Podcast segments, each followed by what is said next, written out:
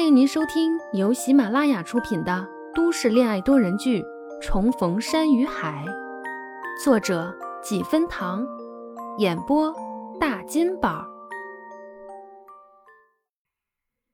第二十四集。最终，初旭还是忍住了，没连夜敲进徐佳年的门，想着明天见了面再让他加群。但他还是小看了他这群神通广大的同学们，人家连一个晚上的时间都等不了，上天入地的成功在当晚凌晨之前将徐佳年拉进了群里，再次掀起轩然大波。一群夜猫子悄咪咪的在没有征得当事人的同意下，为徐佳年的回归谋划了一场欢迎派对，时间就定在了半个月后的周六晚上。徐佳年晚上睡觉有关闭网络的习惯。是第二天才看到这些消息的。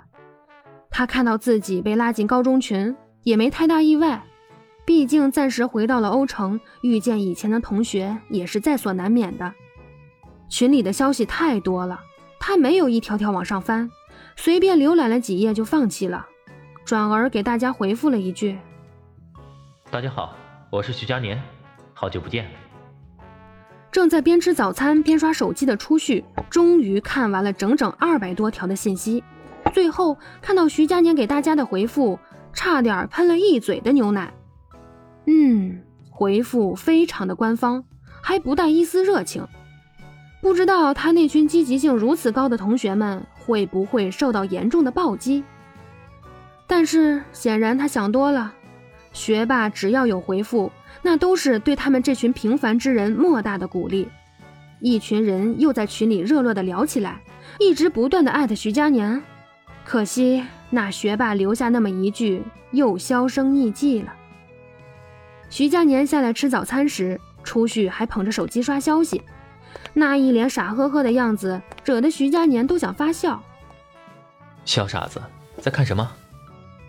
徐佳年端着一碗面坐在初旭的旁边。初旭抬头见是徐佳年，偏是不说话，倒是撅着嘴从鼻子里哼哼一声，表示对这称呼的不满。叫谁小傻子呢？徐佳年真是被小姑娘的样子逗乐了，放下筷子，挠挠鼻尖笑了。吃饭也不注意点形象。这话说的，初旭更不开心了，斜眼看他：“你什么时候看我吃饭还需要注意形象？”徐佳宁愣了一下，后知后觉才反应过来，也是了。高中时期的初旭虽然算不上是学校的小霸王，但也不是什么省油的主，活泼好动、热情开朗，人缘尤其好。每回跟同学吃饭，不是大口吃肉，就是肆无忌惮的撸串儿，那个豪爽啊，就差蹲桌子上了。幸好他是酒精过敏，要不然真是要上天了。他还记得，他回回叮嘱他吃饭要注意点形象，不要老让人提醒。结果人直接来了一句：“就喜欢你管着我。”其实徐佳年不知道，初旭需要多大的勇气，才能在自己喜欢的人面前如此毫无保留地暴露自己的缺点。谁不想给心仪的人一个好印象呢？不过幸好徐佳年不在乎，他不在乎这些。只是一边为他擦去嘴角的油渍，一边笑着叮嘱他要注意形象。那温柔无奈的样子，是他整个青春岁月里篆刻最深刻的一幅场景。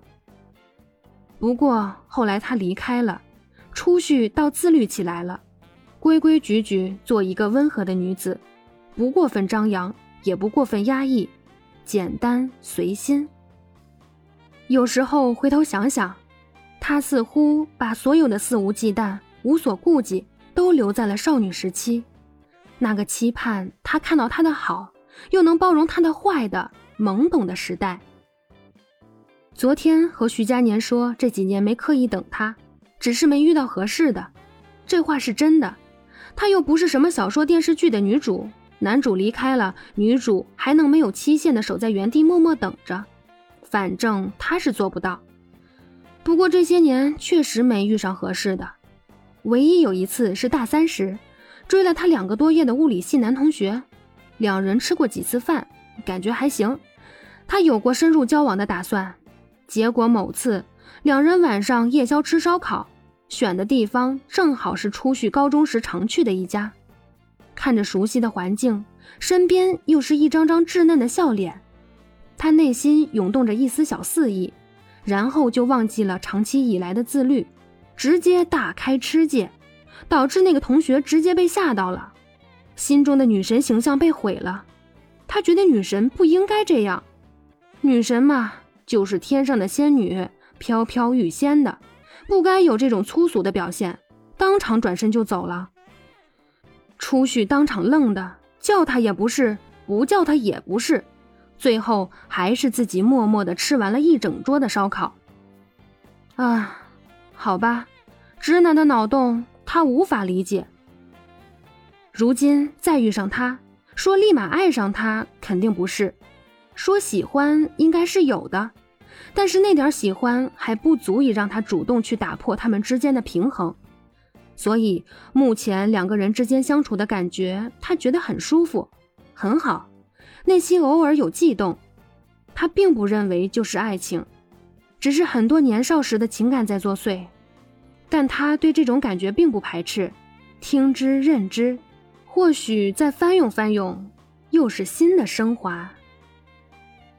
初许不说话，一边继续刷手机。一边默默的心里深刻的分析一遍两人的情况，徐佳年也不着急，慢条斯理的吃完面，擦了擦嘴巴，靠着椅子，敞着腿，双手抱胸直视他，似笑非笑。难道想我管着你？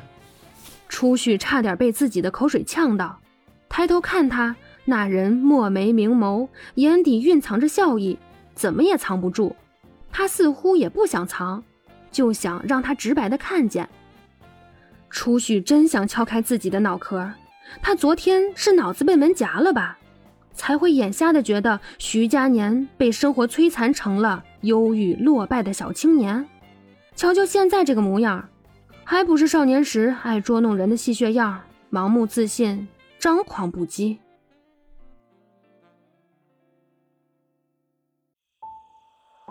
本集播讲完毕。